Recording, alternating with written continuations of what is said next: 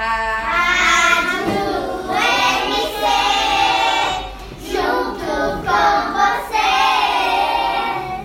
Dica do dia: qual é o ponto que utilizamos ao final de uma pergunta?